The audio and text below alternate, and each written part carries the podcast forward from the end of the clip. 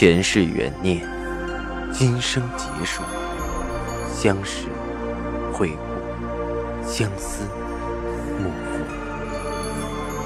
忘川河畔苦等，三生石前许愿，浮华落尽，只余情深入。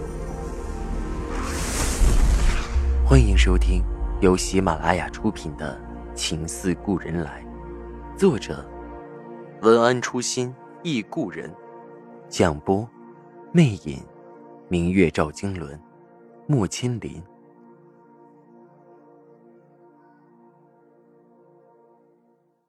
第八十四集。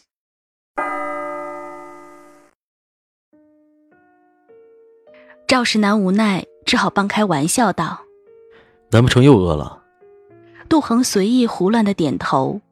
赵世南忍不住揉揉杜恒的头发，狭长的眸子里全是似水的温柔，温声说着：“那我再去给你买汤包。”说着起身大步就要往外走。“不用，我这会子不饿了。”杜恒忙喊住了赵世南，挣扎着起身，却是刚站立，早已青肿不堪的膝盖疼得钻心，一个没撑住，跌在了地上。赵石南又忙过来扶着杜恒：“恒儿。”我看看你的腿。赵世南扶着杜恒坐在床上，杜恒这几天每天上床都要双叶扶着腿才能抬上去。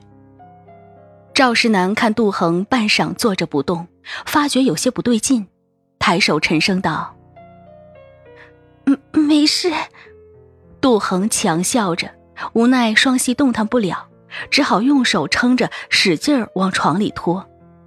赵世南一把撩开杜恒的裙子，把里面的绸裤扯了上去。不要，我没事。杜恒挣扎着，却熬不过赵世南的力气。在床头烛火的映照下，杜恒的两个膝盖全是黑紫的淤青，左膝盖甚至已经水肿，鼓起了一个大包。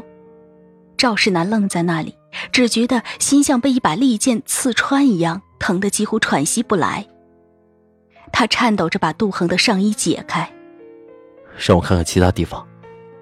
杜恒扭着脸色绯红，就那一处。赵世南力气很大，根本由不得杜恒，上下打量着，除了左肩上有一处淡淡的淤青之外，是那天杜恒捶腿被赵老太太踢了一脚，其他的地方倒没有大碍。赵世南脑子嗡嗡作响，心几乎要空了。半晌，他声音微颤的问着：“母亲罚你了？”杜恒咬着嘴唇，眼泪又啪嗒落了下来。为什么？赵世南的胸口憋闷，简短的三个字问得喘气。杜恒摇着头，他也不知道为了什么。到底为什么？赵世南用力抓着杜恒的肩，心痛难耐。杜恒满眼是泪，声音早已哽咽。我不知道，怎么做都是错。赵石南松开了手，胸腔起伏。从没有一刻，赵石南的心这么刺痛，好像被扯着一点点的撕裂。如果那是别人，他会毫不犹豫的去收拾。没有一个人能让他的女人受这种罪。可是那是他的母亲，为了他含辛茹苦的母亲，他不知道是谁的错。当初是母亲执意要娶杜恒进门，可如今母亲再提起杜恒，全是不满。可纵然不满，纵然她是他的母亲，又怎么能伤他至此？那是他都舍不得碰一下的人呢。无所畏惧、仗义执行的赵世南第一次明白了心痛无奈的滋味，他冲门口喊着：“双叶，打凉水来。”不多时，双叶端回来一盆凉水，怯怯说着：“刚从井里打的，很凉。”赵世南将金子放到水中，给杜恒的膝盖敷上，沉声道：“真耐心，小种。”杜恒看着眼前这个细致的男人。一时心里满满的，不知是什么滋味。赵世南反复投了几次金子，为杜恒敷着腿，认真细致的，似乎对待一件易碎的瓷器，却始终没看杜恒的眼睛，只是很认真的坐着。杜恒有些不好意思的扭着腿，其实也不疼。别动。赵石南的语气像哄小孩子，杜恒心里有丝异样的暖意。不多时，扶好了腿，赵石南扶着杜恒躺下。抬手将他鬓角的碎发拂到耳后，淡淡一笑，没有说话，把灯烛灭了。杜恒忽然很想张嘴说声谢谢，却最终还是没有开口。不过那晚他睡得很香甜，没有像前几天那么含泪惊醒。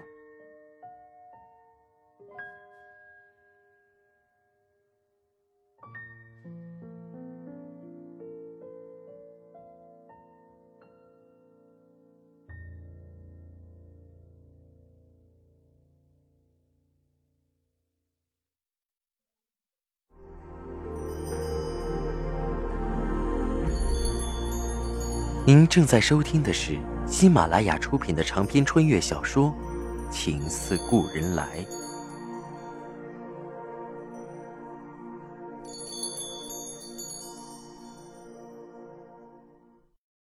却是天色刚泛白的时候，忽然门响了，杜恒被吵醒了，双叶喘着气说着：“少奶奶出事了。”杜恒心里咯噔，撑着坐起来问道。怎么了？昨晚少爷在老太太房门口跪了一夜。双叶说的上气不接下气，直到方才下人起来，才看到老太太也惊动了。杜恒不明白是怎么回事，忙吩咐双叶：“快给我换衣服，扶我过去。”双叶给杜恒换了件洋红色的纱皱衣裙，头发匆匆挽了个髻，别了枚簪子。杜恒发现做完冷敷后，今天走路腿似乎也轻便了不少，更是加快了步子走到了后院。夜幕刚刚褪去，半明半暗中，赵石南一身青衫跪在赵老太太的房门口，披着一身晨露，仿若一座铁塔，纹丝不动。慈姑在旁劝着：“少爷，起来吧，有话进屋里说。”赵石南冷眉，没有吭声。还有几个下人在探头探脑的张望着，杜恒停住了步子，一时不知自己该进还是该退。看到旁边一棵桂树，忙躲到了树旁。又过了几分钟，起身收拾好的赵老太太一身紫衫走了出来，看到赵石南，心疼道：“怎么还不起来？这是怎么了？”赵石南抬眸看着赵老太太，淡淡笑了笑：“母亲，儿子在领罚。”领罚。赵老太太眉头皱起，不知他说什么。一大早就听下人说石南在门口跪着，他也不知他跪了多久，匆忙收拾好出来，却看他还在固执的跪着。是。赵石南声音沉重平静：“和儿没能侍奉母亲满意。”儿子在他领罚。赵石南的话犹如一块巨石，狠狠砸在了赵老太太的心上，直砸得心惊肉跳。赵石南是为杜恒领罚，还是为杜恒受罚抗议？你跪了一夜。赵老太太的声音都在颤抖，她不敢相信，这是他杀伐果决的儿子。赵石南点点头，看向赵老太太。语气不容驳斥的坚决。今后恒儿做错事，母亲不必罚他，待我回来替他。站在树后的杜恒听到这句话，五脏六腑几乎要揉碎，随即又是一股暖流从头到脚的贯穿。赵石南，这三个字第一次重重砸在了他的心上，他几乎要站不稳。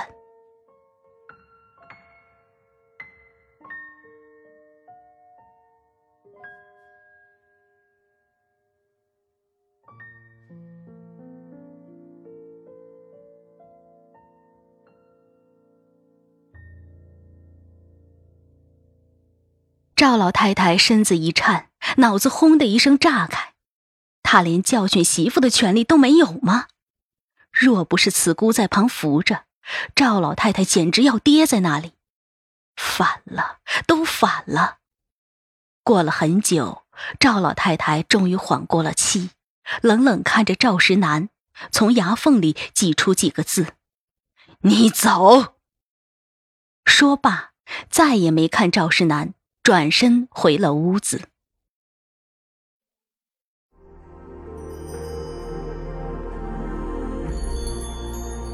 您正在收听的是喜马拉雅出品的长篇穿越小说《情似故人来》。